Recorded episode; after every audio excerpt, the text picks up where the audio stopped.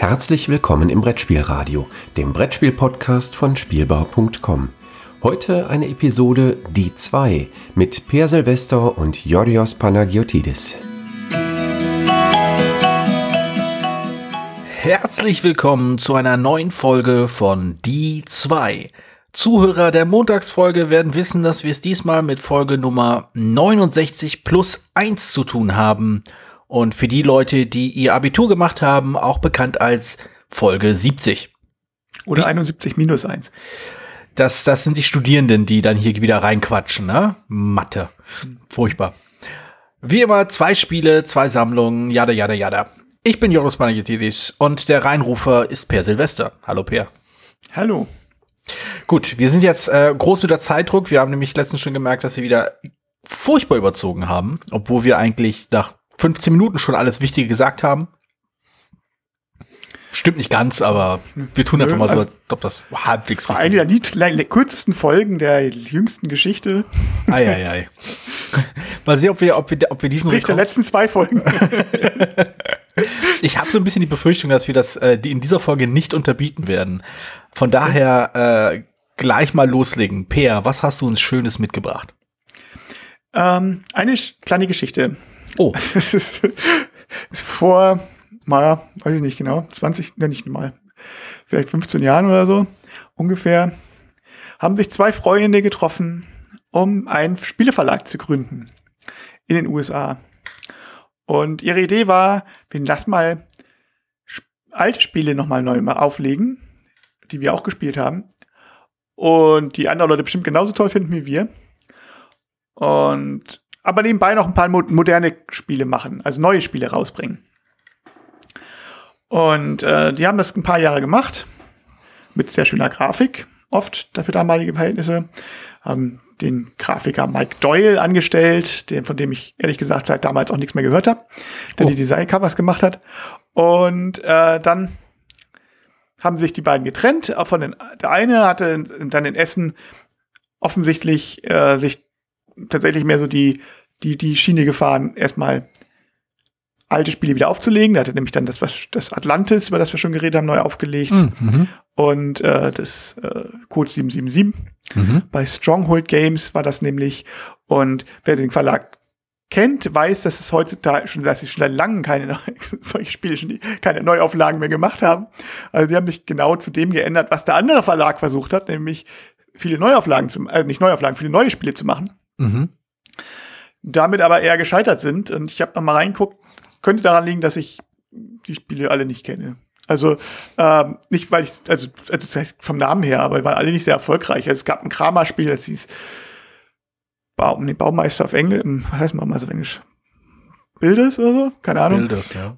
Und ähm, das, das, war so mittelmäßig. Dann Octopus Garden habe ich ehrlich gesagt noch nie gehört.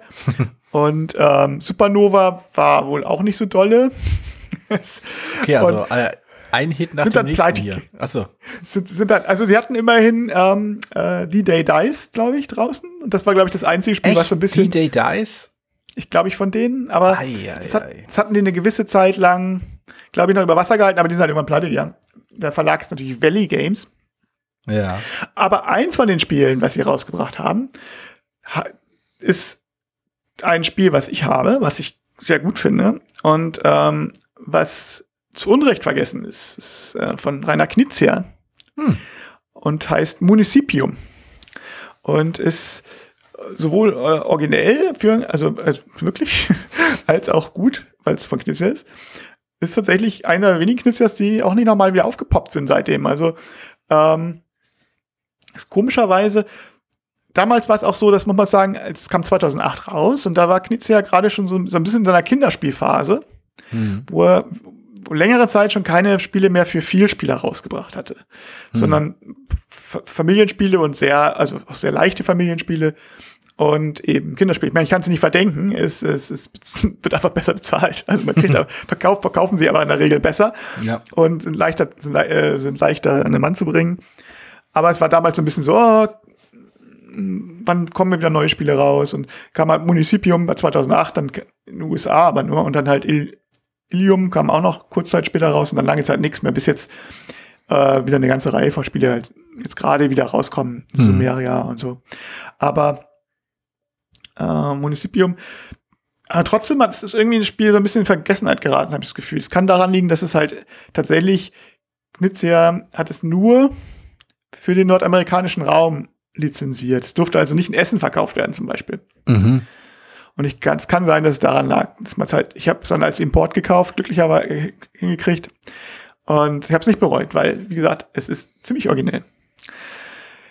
Das Originelle ist nicht das Thema, das ist äh, eigentlich, ja, man ist in Rom und möchte Bürger kriegen, die man dann in Geld umtauscht, wie das im Kapitalismus so üblich ist. Und wer zuerst fünf Münzen hat, gewinnt, wie das im Kapitalismus so üblich ist. Ja, und Die 5 ist äh, total zentral im Kapitalismus, das war. Genau. Und also das nicht so, aber also Spieltech, also das, das, das Thema ist halt Banane. Und äh, aber wie es funktioniert, ist ganz, ganz cool. Also die, äh, der, die, die, es gibt sechs Gebiete quasi Mhm. oder Gebäude oder ich weiß jetzt gar nicht genau, Plätze, Gegenden, wo man seine Leute einstellt. Und prinzipiell ist es so, dass je, jedes Gebiet hatte ein, eine bestimmte Aktion, die damit verknüpft ist die man aber nur machen darf, wenn man da die Mehrheit hat. Und der zweite bekommt dann halt diese Bürger, um einen Bürger, mit dem man, äh, wie gesagt, den man später in den Geld tauschen kann. So. Das Originelle ist, wie das geschieht. So, wenn man nämlich dran ist, also darf man zwei Leute bewegen, also so von einem Ort zum anderen, nach bestimmten Straßen entlang. Und dann wird man in der Regel eine Zufallsaktion machen. Man hat nur, man hat, man kann zwar dreimal im Spiel auch eine, äh, eine, eine feste Karte, eine private Karte, eine feste Aktion machen, aber nur dreimal im ganzen Spiel. Mhm. Und sonst wird man einfach eine Karte vom Stapel ziehen und die Aktion machen, die da draufsteht. Das ist nicht so, also wenn man was denkt, denkt man, das ist ja rein der Zufall oder was, ist, was soll das so, ne? Aber Knizia weiß schon, was er tut. Also muss man dann schon echt sagen, es ist sehr clever. Äh, denn zum einen ist ziemlich bekannt, wie viele Karten in diesem Deck sind und welche. Es gibt eigentlich auch nur vier Arten. Ähm, die meist sind, glaube ich, dass so eine neutrale Figur ein Ort weiter wandert und diese Aktion auslöst. Also man löst, wenn man dran ist, nicht automatisch eine Aktion aus, sondern man darf halt eigentlich nur Leute umsetzen und hoffen, dass dieser Präfekt, heißt er, weiter wandert und äh, dann die Aktion da auslöst. Also läuft nach bestimmten, also läuft halt einfach eine Nummer, Hausnummer höher. Und wer derjenige, der die Mehrheit hat, darf die Aktion dort, dort führen. Und äh, wenn ich das richtig im Kopf habe. Oder äh, man kriegt einen Vorteil. Darauf kann man natürlich spielen, wenn man ja weiß, was kommt. Mhm. Ne, Man darf wie gesagt, vorher bewegen. Es gibt auch Karten, wo man, ähm, wo alle Gebäude einfach von, von in der Reihenfolge durchgeführt werden, Mhm. sodass man auch weiß, okay, wenn ich, da kommt er zwar lange nicht hin, aber es lohnt sich vielleicht trotzdem mir die Mehrheit zu halten. Oder es gibt eine Karte, wo jeder Spieler ein Gebäude wählen darf, wo er die Mehrheit hält, die man dann durchführen kann. Mhm. Ja, selber. Also ich sage, ich brauche auf jeden Fall diese Aktion, da halte ich die Mehrheit da, in der Hoffnung, dass diese Karte irgendwann kommt. Es gilt auch, wenn Mitspieler die zieht. Ne? Auch diese Aktionen gelten halt immer auch, wenn der Mitspieler die Karte zieht. Das heißt, ich kann halt auch darauf spekulieren, wenn ich die Karte nicht ziehe, dann der nächste wird sie hoffentlich dann ziehen, um dass er die, die, die Mehrheitsverhältnisse groß ändern kann vielleicht. Und es gibt die Karte, mit der man einfach Bürger aus dem Beutel zieht und dann auf diese, auf diese Orte legt. Okay. Und das ist äh, sehr clever, weil dadurch ähm, es ist halt Risikomanagement, aber wirklich, ähm, ja, mit der Weisheit, es gibt nur vier Aktionen, die Karten, also vielleicht eine Karte schon, die, diese, alle Gebäude werden benutzt schon draußen und fällt die sogar weg, dann muss irgendwas von den anderen Sachen kommen. Es wurde lange keine Bürgerkarte gezogen, das heißt, die muss irgendwann mal kommen oder der Präfekt muss mit lange mal wieder bewegen. Ich spiele mal jetzt darauf, ich spekuliere darauf, dass da die nächsten beiden Gebäude vielleicht kurz ineinander kommen oder so. Und äh, dann sind die einzelnen Aktionen, wenn ich das noch richtig im Kopf habe, auch so ein bisschen aufeinander. Also du kannst zum Beispiel teilweise auch Bürger umsetzen oder welche rausnehmen. Brauchst, musst du ja sowieso. Dadurch die Mehrheits, ändern sich die Mehrheitsverhältnisse dann ja auch wieder. Dass man überlegt, wo kann ich Bürger überhaupt abziehen, ohne dass mir das wehtut. Und so. Also es ist sehr dynamisch, was bei solchen Mehrheitsspielen natürlich auch mal wichtig ist. Mhm. Mhm. Und äh, also für mich ist es ein richtig, richtig guter Knizia. Wenn ich irgendwas motzen müsste, dann das, ähm, Du darfst nicht das Thema sagen, weil das ist äh, etwas abgehalftert bei Knizia-Spielen. Nee, Also das, das, zu äh, kritisieren, meine ich. Nein, also was man vielleicht kritisieren könnte, ist, dass es halt dadurch, es gewinnt der, derjenige, der sofort fünf, der fünf Münzen hat, sofort. Ja. Und äh, das ist halt, hat halt den üblichen Nachteil bei so einem Wettlaufcharakter, dass es sein kann, dass ein Spieler ein bisschen weit hinten ist. Und es kann auch das da passieren, was halt bei Twilight Imperium zum Beispiel passiert, dass ähm, wir sozusagen quasi im gleichen Zug, weil jetzt mehrere Gebäude nacheinander ausgelöst werden, gewinnen. Mhm. Ich aber halt mein Gebäude halt vor deinem. Mhm. So, also das, was ja nicht planbar ist. So, das könnte man jetzt kritisieren. Das fühlt sich dann vielleicht ein bisschen mehr wie ein Unentschieden an. Aber es, das finde ich jetzt nicht, also ich persönlich finde es nicht schlimm, aber ich denke, das ist, ja, das, es hat halt keine, nicht so wie bei einer Wertung. Mhm. Also man, ist ja auch egal, wie gut man ist, ne? Man, ob man dann zum Beispiel seine drei Aktionen schon benutzt hat oder nicht. So, es, Ja. die drei Aktionen sind ein bisschen stärker als die normalen Kartenaktionen. Äh, auch weil, weil du sie auch, nicht nur weil du sie nutzen kannst, wann du möchtest, aber sie sind auch per se ein bisschen stärker. Und wenn du sie zum Beispiel sagst, okay, ich spekuliere jetzt, ich, ich habe noch nicht die richtigen, den richtigen Zeitpunkt, möchtest du dann ja auch treffen, dass du sagst, ich will die auch wirklich voll nutzen. Und wenn du sagst, okay, jetzt damit gewinne ich, wenn ich dran bin, und dann kommt eine Karte, blöd, da gewinnt direkt vor dir einer, dann hast du diese, der aber alle Karten schon gespielt hat, meinetwegen.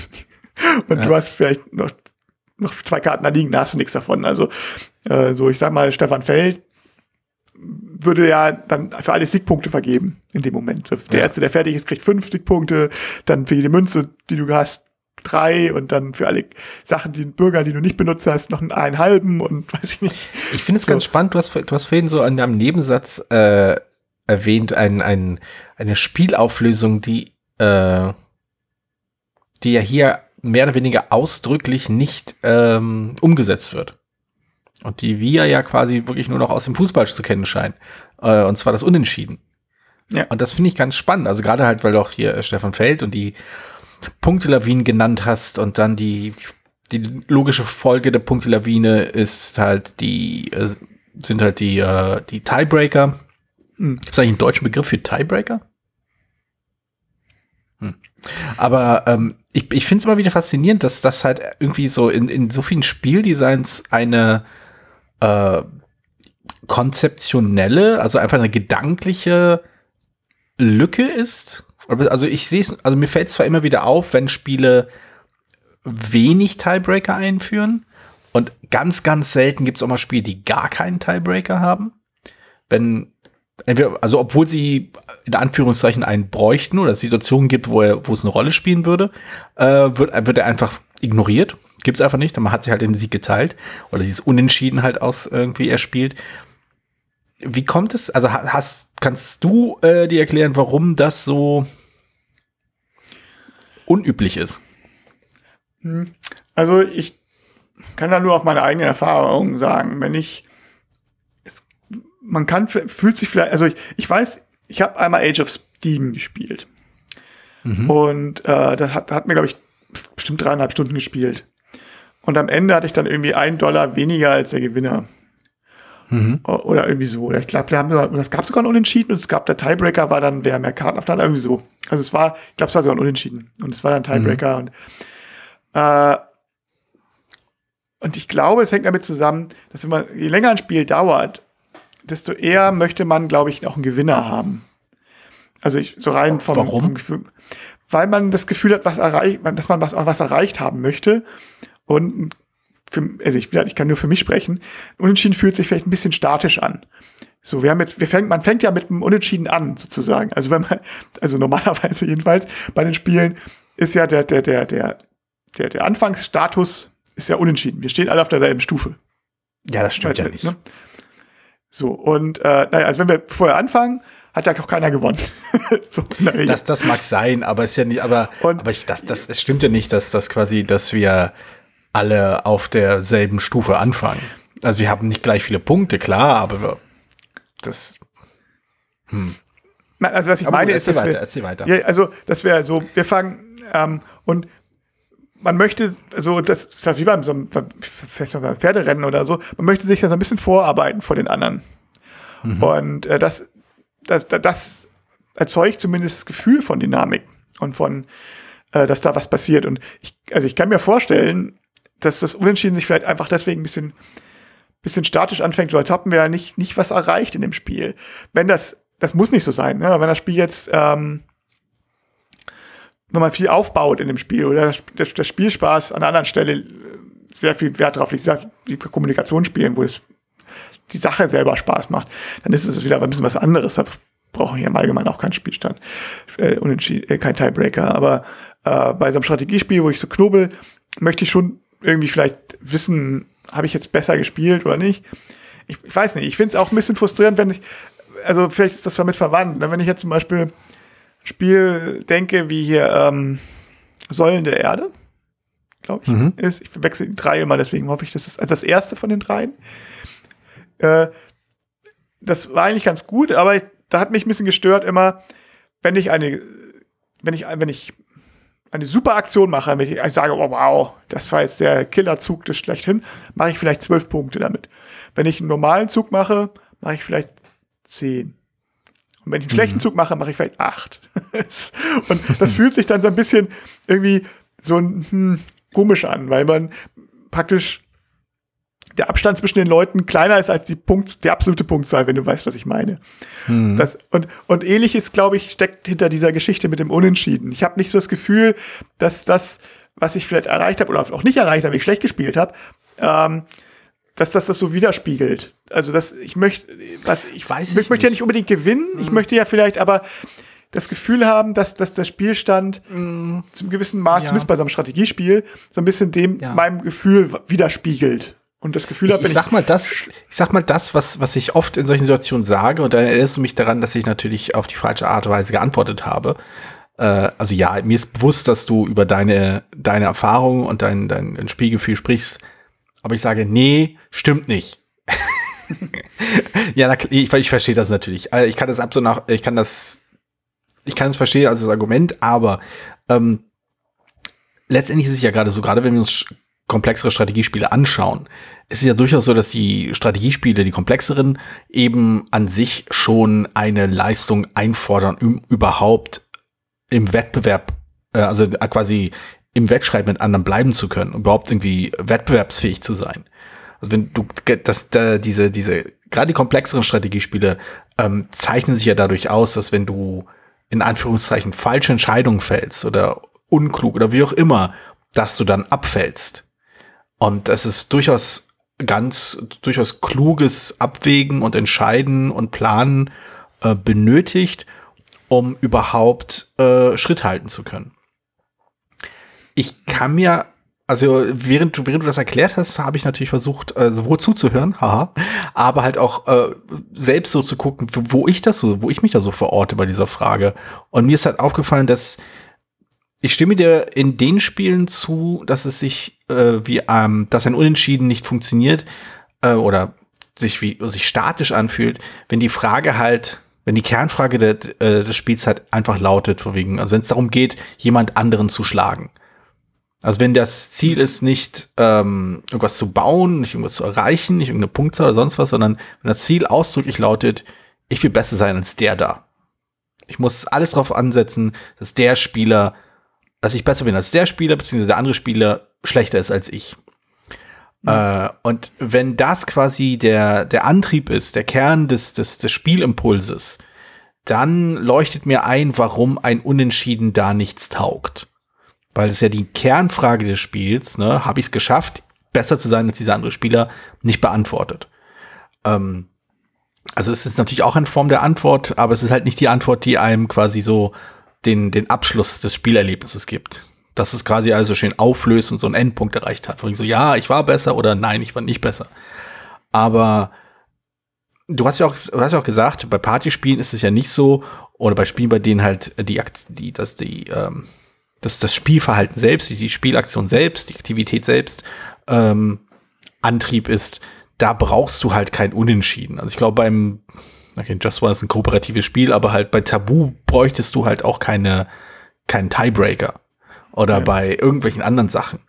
Ähm, und ich denke, dieser Gedanke, dass ein Spiel in seiner Aktivität schon etwas liefern kann, ohne dass man sich dabei misst mit anderen, dass sowas durchaus vorhanden ist. Und ich finde, dass das vielleicht etwas ist, was nicht ausgiebig bedient wird. Und vielleicht lässt sich dadurch erklären, warum es halt auch immer eine, für mein Empfinden, immer präsenter werdende Gruppe an Menschen gibt, die halt die sogenannten interaktionsreichen, kompetitiven Spiele nicht so toll finden.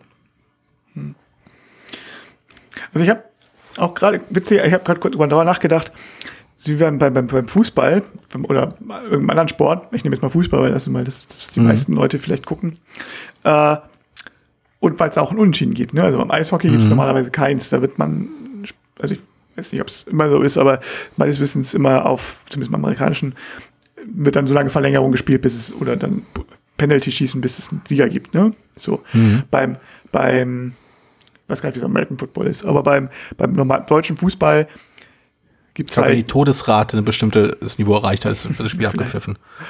Genau, beim normalen Fußball gibt es in der Regel ein Unentschieden.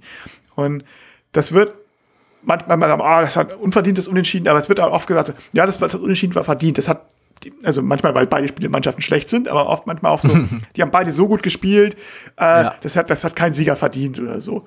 Aber ja. da und ich überlege gerade, ob man das bei Spielen auch hat. Also, beziehungsweise oft, also es kommt selten vor. Ich habe selten das Gefühl gehabt, manchmal beim Zwei-Personen-Spiel, wo man gesagt haben, da haben wir jetzt beide wirklich, das war jetzt okay, dass es jetzt ein Unentschieden gibt, das, weil wir eine Situation erreicht haben, wir haben einfach so ausgepattet oder was weiß ich.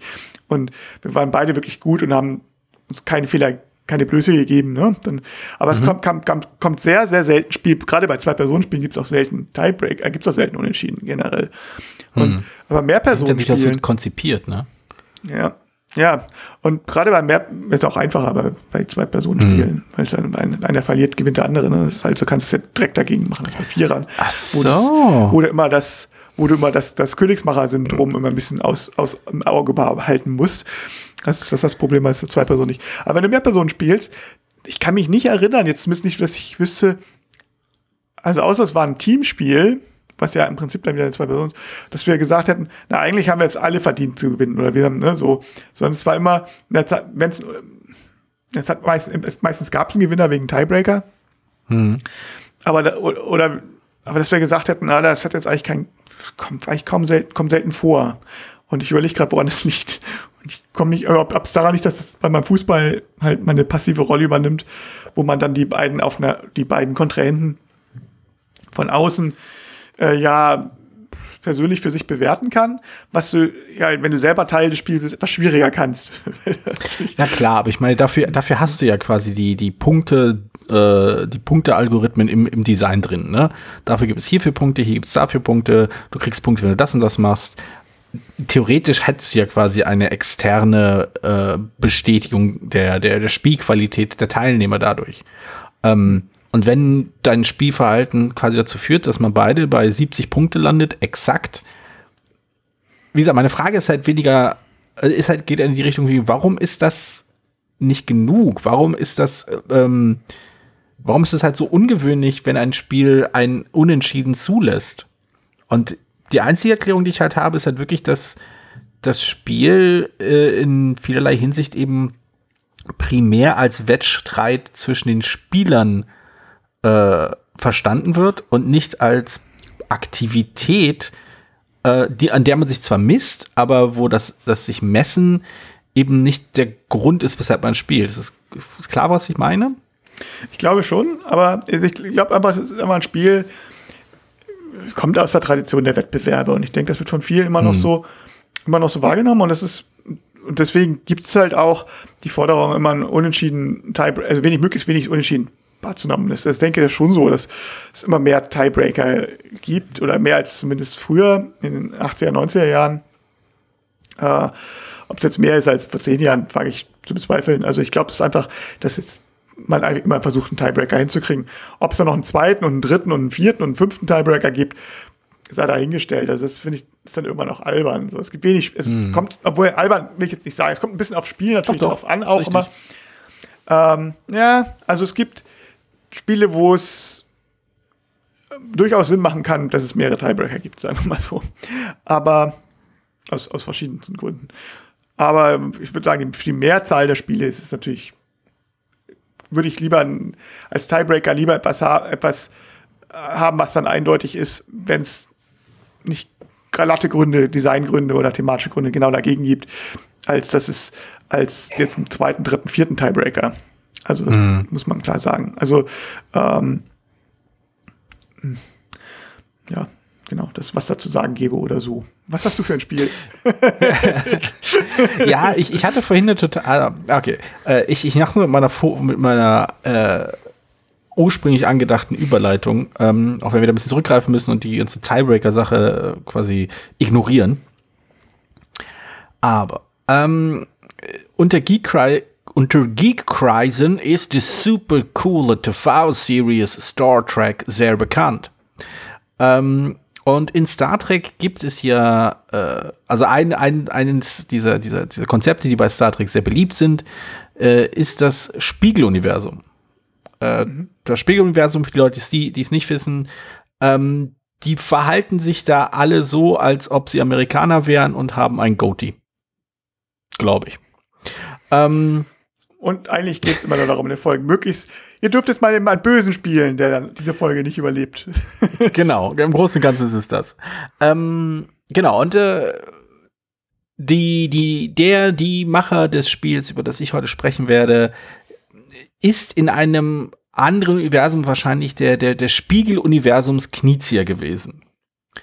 Äh, also Knizia hat ja durchaus eine Handschrift, äh, Präzision, äh, zugängliche Regeln und halt auch mathematisch sehr, sehr eng gefasst. Teilweise ein bisschen zu eng, aber wie gesagt, alles sehr, sehr, äh, sehr, sehr äh, rigide. Mein Spiel ist alles das nicht.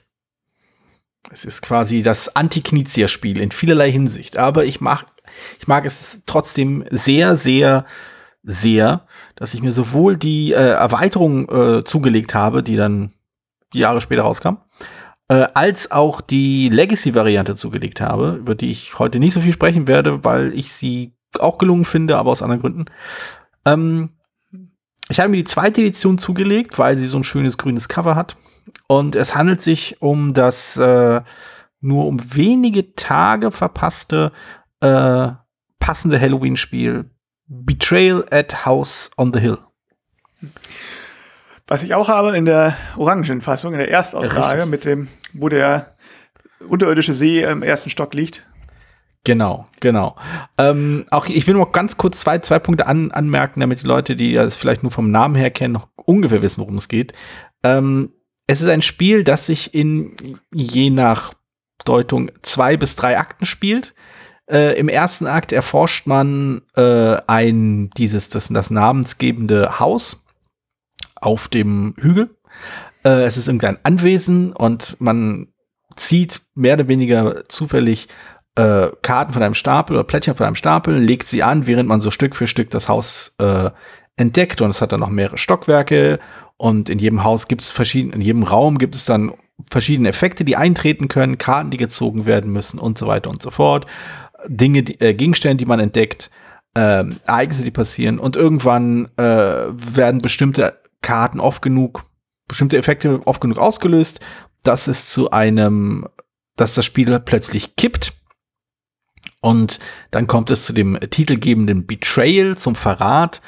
Und in neun von zehn Fällen, schätze ich mal, äh, läuft es darauf hinaus, dass dann ein Spieler gegen alle anderen Spieler äh, agieren muss und der einzelne Spieler ist meistens in irgendeiner Form böse und will alle anderen umbringen. Und die anderen Spieler sind was auch immer. Es, jedenfalls äh, die Regeln, das ist das Besondere an dem Spiel, äh, das kommt mit insgesamt drei Regelbüchern, einem Grundregelwerk und dann einem Regelwerk für den Verräter und einem Regelwerk für die Nichtverräter. Und je nachdem, was, wo bestimmte Ereignisse ausgelöst wurden, werden andere Regeln für die zweite Hälfte des Spiels benutzt. Der, äh, die den anderen Spielern nur wenn bestenfalls bruchstückhaft bekannt sind. Das heißt, der Verräter hat ein bestimmtes Ziel, das in seinem Büchlein drinne steht, bestimmte zusätzliche Regeln, die in seinem Büchlein drinne stehen. Und die anderen Spieler haben das Äquivalent dazu, aber halt für ihre, ihre Seite. Sie wissen halt, was sie ungefähr machen müssen oder dürfen oder können. Und äh, versuchen das dann quasi innerhalb des, dieses Hauses umzusetzen. Und das alles ist halt drapiert in so mehr oder weniger billig Horrorfilm-Zeugs. Also von, äh, von den B-Movie-Sachen aus den 50, 60ern bis halt zu den, äh, zu den Splatter, Slasher, Horrorsachen der 70er, 80er, vielleicht sogar 90er. Also ja, also man muss, also das erste Edition hat halt 50 Fälle. Und da ist, Richtig. ich weiß, zweite ja wahrscheinlich auch. Und die Erweiterung auch nochmal. Und also Mhm. allein bei den ersten 50 Fällen ist schon alles dabei, vom, von Dämonen, Vampiren, Werwölfen bis hin zu exotischeren Sachen, Aliens. Ja, und, ja. und so, also ist halt, ja, also das, das, so, man weiß halt nicht, was dann erwartet. Das ist eigentlich auch der Reiz dieses Spiels. So, und es ist, ähm, Ja, ja. also ich fand's, ich fand's, also als es rauskam, war, fand ich das super. Also ich habe auch eine Mhm. Rezension auf das Spielbar geschrieben, das war, glaube ich, eine der ersten Rezensionen, die ich für die Spielbar geschrieben habe, überhaupt. Mhm. Also da war ich noch gar nicht mal ein regelmäßiger Schreiber, sondern habe äh, Jürgen einfach mal ein paar Rezensionen in sein E-Mail-Fach gekippt. Und äh, eine davon war halt Betrayal, glaube ich. Also, und es war so, was ich immer von, also ich hatte damals schon, ich war noch kein Autor, aber ich hatte schon damals gesagt, es wäre super, wenn es so ein Spiel gäbe, was so ein bisschen die, das, äh, die, die alten Infocom-Adventure so ein bisschen auffangen würde. Ne? Also die Text-Adventure Mhm. von damals. Äh, war noch lange, lange Zeit vor den Rätselspielen. Ja, Und ja. insbesondere, insbesondere hatte ich halt auch diese Atmosphäre von dem Spiel, so Lurking Horror, ja. was vielleicht das beste Infocom-Adventure ist. Ähm, Ja, vielleicht. Vielleicht. Äh, Vielleicht. Vielleicht aber auch nicht. Wir, wir klingen so ein bisschen jetzt schon wie hier ähm, äh, Telekolleg Brettspiele, die Kollegen von Telekolleg Brettspiele, wer sie mal kennt. Die reden auch so ähnlich. Richtig. Und ja, ähm, ja, ja, stimmt, stimmt. Ja. Jedenfalls, und ich hatte eigentlich immer gehofft, dass mal so ein Spiel, das dieses um, umsetzen würde. Oder eins meiner Lieblings-Adventures, obwohl ich weiß, dass es nicht so gut ist, äh, Uninvited. Äh, Okay. von, von Amiga. Ähm, und äh, das war das halt. Ne? Also es ist, man geht an den, ins Haus, man erkundet erstmal das Haus und in der ersten Phase läuft man praktisch durch, die, die, durch, die, durch die Räume und passieren Zufallsereignisse, kann man glaube ich so sagen. Und ähm, das ist schon so ein bisschen stimmungsvoll, wenn auch noch nicht sehr zielgerichtet und halt auch dafür sehr zufällig. Und dann kommt dieses, diese zweite Phase, wo man nicht weiß, also wo man in der Regel, also neun von zehn Fällen weiß man halt auch, wer der Verräter ist. Ich glaube, im Grundspiel, bei meinen Spielen, so bei allen, ist es nicht immer Mhm. der, der das Ding auslöst, aber fast immer. Manchmal ist es auch jemand anders, der Mhm. in einem bestimmten Raum ist oder so. Aber man weiß es eigentlich immer, wer der Verräter ist.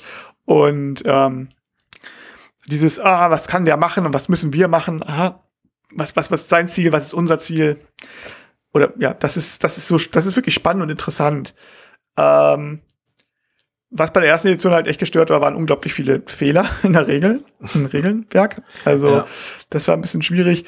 Es ist halt auch, dass es oft in einer großen Würfelschlacht endet. Also man trifft sich, Ja. ob man das jetzt schlecht findet oder nicht. hm, Aber ja, es, gibt's das zwei ist so. Ja, Und- da gibt es zwei Punkte, wo was- ich einschreten will. Und eine Sache lass mich noch sagen, weil ich weiß, aber ich, also das haben sie auch wohl bei der zweiten Edition und insbesondere bei, den, bei der Erweiterung wohl, wohl verbessert ist. Es sind fast alle Fälle, dass der Böse eigentlich alle nur umbringen muss. Und das fand ich ein bisschen schade, weil es Ja, ähm, ja, irgendwann halt dieses Spekulieren. Also ich weiß, bei der ersten Partie haben wir noch gedacht, oh, er, der, der ist irgendwie ein Dämon und da ist ein Dämonenraum im Keller, da läuft er jetzt hin. Äh, läuft er da jetzt hin, weil das der Dämonenraum ist, oder läuft er drin, weil es ähm, hier Nils da drin steht?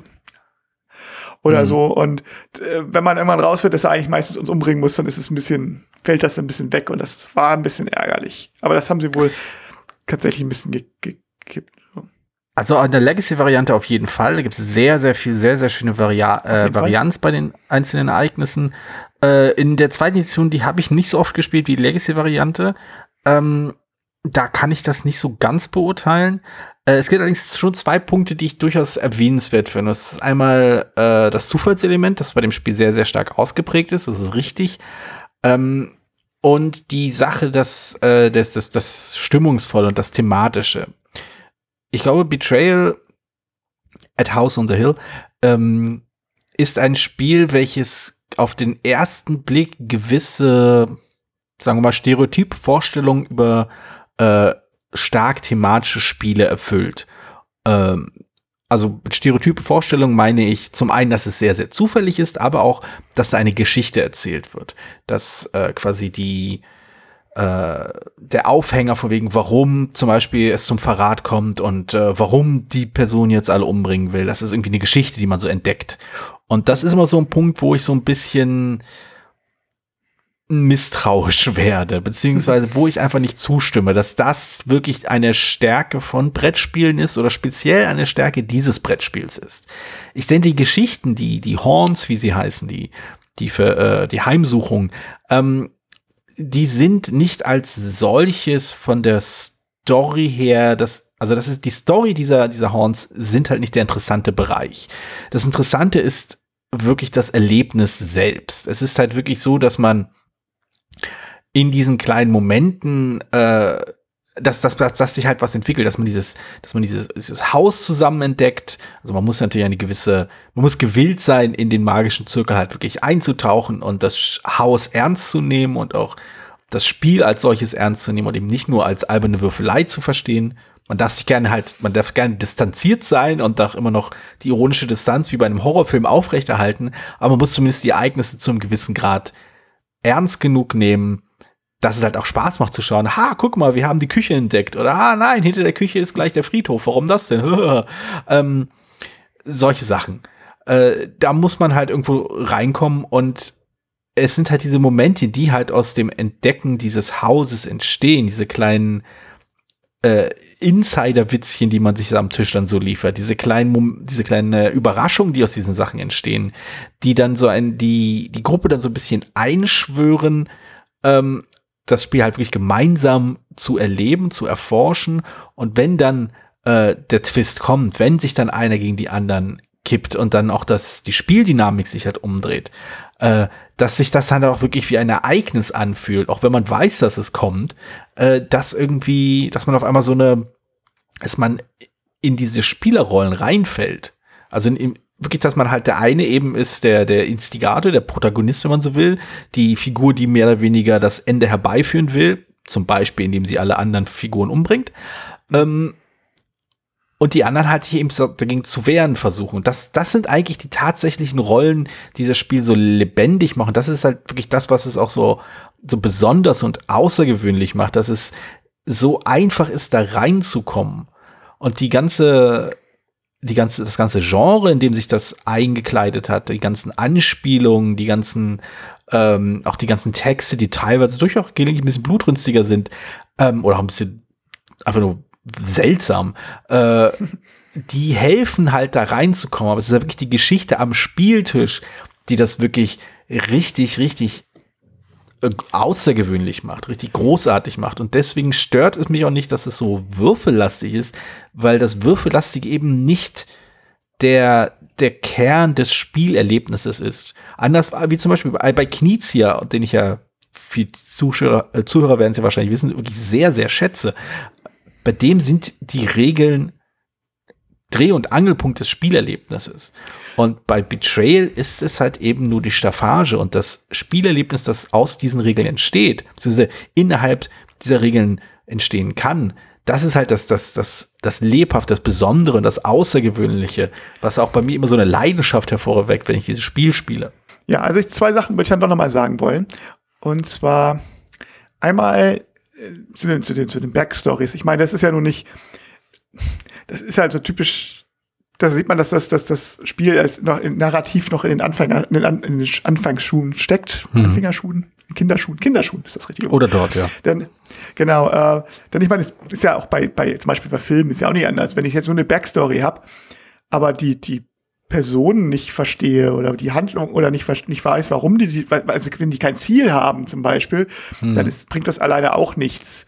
Ne? Also ja. äh, ich, ich habe gerade heute eine, eine, Kritik zu New Mutants gesehen, wo, wo genau das Problem ist. Im Film gibt es nur um die Backstory. Hm. Aber es wird nicht erklärt, was jetzt eigentlich deren Ziel ist. Mhm. So und oder zu wenig oder kaum, so dass man die Figuren selber, man weiß mal, okay, ja, die haben, ich weiß nicht, schwere Kindheit gehabt, aber mhm. man weiß nicht, warum die jetzt ja eigentlich hier, in diesem, die hier sind, wo sie sind und warum sie nicht dahin wollen, wo sie hinwollen. So und oder ob sie überhaupt irgendwas wollen. Das ist und genauso ist bei vielen Spielen. zwar wird die Hintergrundgeschichte erzählt, aber wenn die halt spielerisch keine Auswirkungen hat, dann ist es halt narrativ nicht Ja, wichtig genau, oder nicht interessant. genau das. Und das, das muss man, also es alleine macht dann auch keine Narration oder keine gute Narration. Mhm. Und das muss man halt miteinander verbinden. Das ist bei Spielen sicherlich schwieriger, also bei analogen Spielen sicherlich schwieriger als zum Beispiel bei Computerspielen oder bei visuellen Medien, also mehr stärker visuellen Medien. Und äh, es geht natürlich, es gibt ja auch Beispiele, aber es ist halt schwieriger, man muss halt noch ein bisschen lernen. Und ich glaube, dass viele da noch nicht so weit sind. Und Betrayal schafft das da, das gebe ich dir absolut recht, dadurch, dass alleine auch durch das, dass ein Spieler halt gegen die anderen dann agiert und so und wie agiert und dass man nicht weiß, welche was, was er machen muss, was er kann, das, das ergibt eine gewisse Dynamik. Das ist auf jeden Fall der Fall. Das, das, das, das, das ist eine große Stärke von dem Spiel, da gebe ich dir absolut recht. Also das zeigt, wie man sowas auch leisten kann. Genau. So, die, äh, das, das, das von dem, es darf auch gerne zufällig sein und so. Mhm. Das Problem ist bei Betrayal, und wie gesagt, ich mag es sehr. Ähm, es ist eins von meinen Spielen, die ich sehr hoch bewertet habe bei Boardgame Geek. Obwohl ich weiß, dass es einige ganze Reihe Schwächen hat. Und eins ist halt, das Problem bei zufälligen Sachen ist halt, dass es immer, dass das Zufall halt auch mal so für schiefe Partien sorgen kann, wenn das nicht explizit ausgeschlossen ist. Ich meine, Das bei stimmt. Siedler, Ja. selbst bei Siedler gibt es schiefe Partien. Ich habe ne, die legendäre Partie, wo, ein- wo eine Stunde lang keine, nicht mit zwei Würfeln eine Sechs gewürfelt wurde, was ähm, eine der wahrscheinlichsten Zahlen ist. Und äh, das auf, deswegen kein Leben drin war. Und bei Betrayal kann es halt einfach vorkommen, dass äh, der Fall blöd ist. Also, es, also dass, dass so wie es läuft, schwierig ist. Ich, ich weiß, ähm, ich selber war nicht dabei, aber die haben erzählt, dass meine normale Spielrunde hatten das dann mal, mal das, mal das Abenteuer gehabt. Das war, das war so, dass sie in einen bestimmten Raum mussten, aber das war gerade ein Raum, bei dem, wenn man, der lag, der konnte nur durch einen Eingang erreicht werden. Und der Raum, der davor lag, wenn die Spieler da reingegangen sind, sind sie gestorben. Also es war so eine Aktion, also es war irgendwie von dem Raum so festgelegt. Und das kann halt passieren. Und das ist natürlich ein Problem von, dem, von, von diesem Chaos, die Kehrseite. Richtig. Also ähm, das ist, da ist Betrayal auf jeden Fall sehr anfällig für und hat auch einen sehr schlechten Ruf. Also in einigen Kreisen genau für solche Partien bekommen. Und das, ja, das ist halt einfach eine Eigenschaft. Das ist eine Schwäche des Spiels, ohne Frage. Äh, so wie halt auch nicht zufallslastige Spiele halt schwache Partien äh, entwickeln können. Das muss gar nicht mal sowas wie Siedler sein. Es kann halt aus verschiedenen Gründen kann halt etwas schief laufen.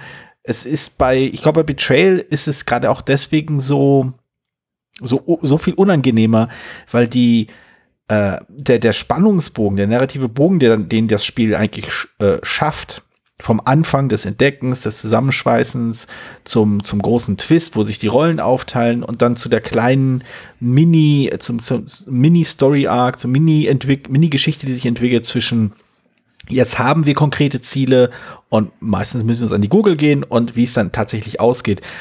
Im Idealfall ist jede Betrayal, ist eine gute Betrayal-Runde halt äh, so, dass sie am Ende in, einem, in, in einer einzelnen Aktion irgendwie dann entschieden wird. Entweder es würfelt jemand und würfelt genau die Sachen, die man braucht und es war auf der Kippe oder es zieht jemand genau die Karte, die, die er gebraucht hat und sonst wäre das irgendwie unschaffbar gewesen. Und wenn diese Momente stattfinden, dann ist es halt super, dann funktioniert das Spiel. Und es sind die Momente, wenn das halt nicht möglich ist, wie du es beschrieben hast, oder wenn das Ende völlig trivial ist. Wenn eine Seite klar, klar Vorteil ist oder als, einfach durch Zufall einfach Genau. so sofort gewinnt oder was, es kann halt auch passieren, dass das Spiel sich dann ewig hinzieht. Das, das, Das, genau. Das, das, das, das kann es dann halt auch. Ähm, so reines, wir würfeln uns jetzt, bis einer stirbt, Umfeld ist halt auch zeitlich begrenzt. Also es hat, trägt halt nicht, nicht unendlich lange. Genau, das ist richtig. Also eine meiner erinnerungswürdigsten äh, Partien lief halt wirklich darauf hinaus, äh, dass ich quasi als letzter Überlebender dastand, während das gesamte Haus um mich herum irgendwie in den Abgrund oder in die Hölle gezogen wurde, was auch immer es war. Und ich auf dem letzten zwei oder drei Hausplättchen, auf denen ich stand, dann das richtige Symbol oder die richtige Würfelsumme gewürfelt habe, um dann zusammen mit meinem Hund zu überleben als einziger. äh, und das hat, das ist halt absolut cool. Das hat super gepasst. Das flie- äh, floss alles ineinander hinein und so. Das sind die Momente, die das Spiel halt leisten kann. Äh, es ist aller, allerdings, und das ist halt eine legitime Kritik, nicht so robust, zumindest in der ersten Edition, in der zweiten vielleicht auch. In Legacy ist es sehr viel öfter glatt gegangen, als dass es schief gegangen ist, in meiner Erfahrung. Ähm, dass halt äh, schiefe Partien nicht vermieden werden können. Aber ich glaube, und der Punkt, den ich glaube ich hier auch abschließend nochmal unterstreichen will, ist, dass diese schiefe Partien halt auch innerhalb dieses Spielerlebnisses und auch innerhalb dieses innerhalb der, der Leute, die diese Spiele, Art von Spiel auch gut finden, auch als schiefe Partien empfunden werden. Auch als Partien empfunden werden, die eben nicht so, nicht das zeigen, was das Spiel eigentlich kann und diese Spielart eigentlich kann. Und ähm, ja, also genauso wie man halt auch bei hochtaktisch strategischen Spielen mal irgendwie sich denkt, so super, jetzt habe ich irgendwie, ich habe einen Fehler im zweiten Zug gemacht. Krass, also was ich, Food Chain Magnate wieder äh, rühmt sich ja damit, da komme ich jetzt nicht mehr raus die Partie ist für mich total schief und das wird halt da, da groß gefeiert. Beim Spiel wie Betrayal ist halt eine schiefe Partie einfach schade. Das ist halt ein schlechtes Ende. Also wenn man sich einen Film anschaut, wäre das halt quasi so vom, vom Studio äh, aufgesetztes Ende. Das muss jetzt zu Ende geführt werden. Wir haben nicht mehr genug Geld für äh, Reshoots und so und neue Aufnahmen. Geht jetzt so in, in die Produktion und gut ist. Ja, also ich glaube, Ärgerlich, ja, ja. Es ist ärgerlich, genau. Also das ist einfach ein Risiko, dass diese Spiele in sich tragen, das ist wahr. Aber wenn es gut läuft, dann sind die halt eine fantastische Gruppenerfahrung, die echt in Erinnerung bleibt und die halt wirklich nur in dieser Form und auch nur für diese Gruppe, von dieser Gruppe und durch diese Gruppe möglich war. Und das finde ich bei diesen Spielen halt echt großartig. Ja, also das stimme ich dir natürlich absolut zu. Wie gesagt, ich habe das, auch wenn ich nicht mehr ganz so begeistert bin, wie ich das am Anfang war, hm. ist es doch, ähm, weil es halt diese Schwächen hat und weil man immer wieder Partien hatte, die nicht, nicht so liefen, wie wir sie sollen und so. Hm. Äh, und weil ich auch der Meinung bin, dass man aus dem System damals nicht mehr rausholen können. Ja. Wobei ich auch, wie gesagt, die Erweiterung jetzt nicht kenne. Es soll ja einige originelle Ideen drin sind und so, ein paar Kniffe und ich auch durch die Legacy-Version ähm, auch sehr zu schätzen habe, wo ja auch ein paar Sachen ausprobiert werden, hm. äh, finde ich immer noch so die, die, Atmosphäre und Ambitionen und des Spiels und so weiter, sage ich, das gibt's, äh, das wird noch zu selten versucht. Ja. Und wenn, dann mit Spielen, die dann gleich irgendwie 700.000 Euro kosten. äh, und ja. das ist dann halt auch schade. Das ist wahr. Das ist wahr. Ja, ja, also ich glaube, ich glaube, dieser Unterschied zwischen dem, also dass, dass das Zufällige hier eben das Spiel weniger kaputt macht oder in die Länge zieht, als einfach nur äh, dafür sorgt, dass es äh, überraschend bleibt, ist, glaube ich, so, so, so ein Kernverständnis, was man für diese Art von Spiele einfach braucht. Also der Zufall macht dir halt nichts kaputt, ist nicht dafür da, um Sachen kaputt zu machen oder dich zu behindern. Es ist einfach dafür da, Überraschungen zu liefern. Und das kann man zu schätzen wissen oder das kann einen nerven. Aber das ist es halt, ja. was in dem Spiel gemacht werden soll. Ja, ist halt, ist halt, ich meine, letztlich kann man natürlich auch die Frage, könnte man die Frage stellen, natürlich, wenn man jetzt sowieso Szenarien spielt und die spielt man im Allgemeinen ja nur einmal und sagt, oh, das spielst, ne, also, mhm das lebt ja auch so ein bisschen von der Überraschung des Szenarios, ob man das dann hätte stärker skripten können, weil man dann sagt, dann ist es, ist es halt robuster und gesicherter, das ist Sachen, das, ähm, aber da sind wir wieder bei dem Designphilosophie und Knizia versus wie heißt der eigentlich, der Autor? Rob Devio ist einer der, der Leute gewesen auf jeden Bruce Fall. Bruce Glasgow, genau. Bruce Glasgow, genau. Ähm, uh, was halt amerikanisches versus europäische Spiele sein und so. Also man hätte es ja auch durchaus, ja, ein bisschen mehr skripten können und die Überraschung halt mehr über das, was im Spiel passiert und weniger das mal Würfel würfeln und die Würfel. Aber ich weiß es nicht. Ich, keine Ahnung. Es ist ein anderes aber, Spiel. Ja, genau. Es, es, es, verschiebt aber halt auch wirklich den, den, den, das Spielerlebnis halt weg von der Gruppe und hin äh, zu dem Gegenstand selbst. Und das ist es halt eben, was, was, was also ein bisschen zu halt anders macht. Und ein bisschen, ja, und es darf halt natürlich auch nicht, also wenn ich, auf der anderen Seite, wenn es halt durchplanbar war, wäre, wie man das Abenteuer geschaffen kann, hm. dann hätte es halt auch, dann wäre es halt ein Planungsding gewesen. Und hm. so gibt es immer eine Unsicherheit, nicht nur, weil wir wissen, ah, also damit, also über Unsicherheit kann man natürlich auch erzeugen mit ganz vielen verdeckten Informationen, was und auch wieder schwierig wäre im kooperativen oder semi-kooperativen Spiel. Ja. Also es ist, ist deswegen ist nicht ganz, also der Zufallsfaktor hat schon seinen, seinen natürlich auch, dass man, ich riskiere es jetzt oder ich riskiere es nicht drin ist. Hm. Ich glaube aber trotzdem, dass man an ein oder anderen Stellen noch etwas Zufall hätte zugunsten etwas robusterem Spiel rausdrehen können. Ja. Aber das ist, Also es aber also- das ist, ja, aber es ist natürlich leichter gesagt als getan. Auch Einmal, ja, das auf jeden Fall. Und es stimmt natürlich, also stellenweise merkt man, glaube ich, auch sehr die, die amerikanischen Wurzeln und die, die Freude am Glücksspiel oder am Würfelwürfeln. Das, das ist, steckt halt schon noch drin. Aber ja, Betrayal schafft halt wirklich mehr als das und deswegen äh, will ich das halt auch wirklich nicht in meiner Sammlung missen. Nee, ich auch nicht. Also ich habe mir mehrfach überlegt, ob ich mir die zweite Edition kaufen soll, nämlich die Erweiterung kaufen. Aber andererseits spiele ich es auch kaum noch. Insofern. und da reicht es, dass du das hast. Also insofern. Genau, genau. So, dann ähm, Reit mir den Sonnenuntergang. Wir Haha, ich hab's gesagt, vor dir. Haha. super, hervorragend. Jetzt kann ich es nicht mehr benutzen. Na super. Gut. Dann kaufen wir jetzt eine Gurke.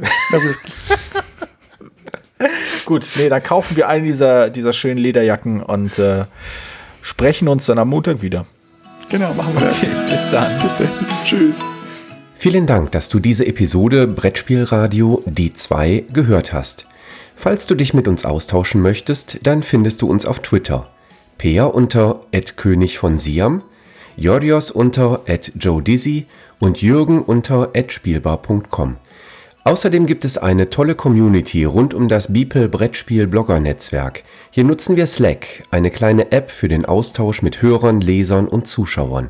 Falls du ebenfalls dazu stoßen möchtest, sende einfach eine E-Mail an info@spielbar.com, dann senden wir dir einen Einladungslink zu. Bis bald, wieder hier bei Brettspielradio die 2.